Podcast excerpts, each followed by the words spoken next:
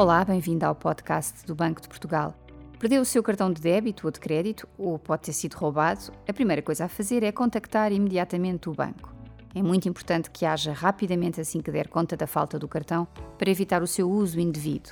Deve trazer consigo, em local seguro, o número e validade do cartão. Mesmo sem esses dados à mão, ligue para o banco. Os contactos estão no site ou pode encontrá-los em bportugal.pt. Também pode contactar diretamente a CIBS a entidade que emite a maioria dos cartões em circulação.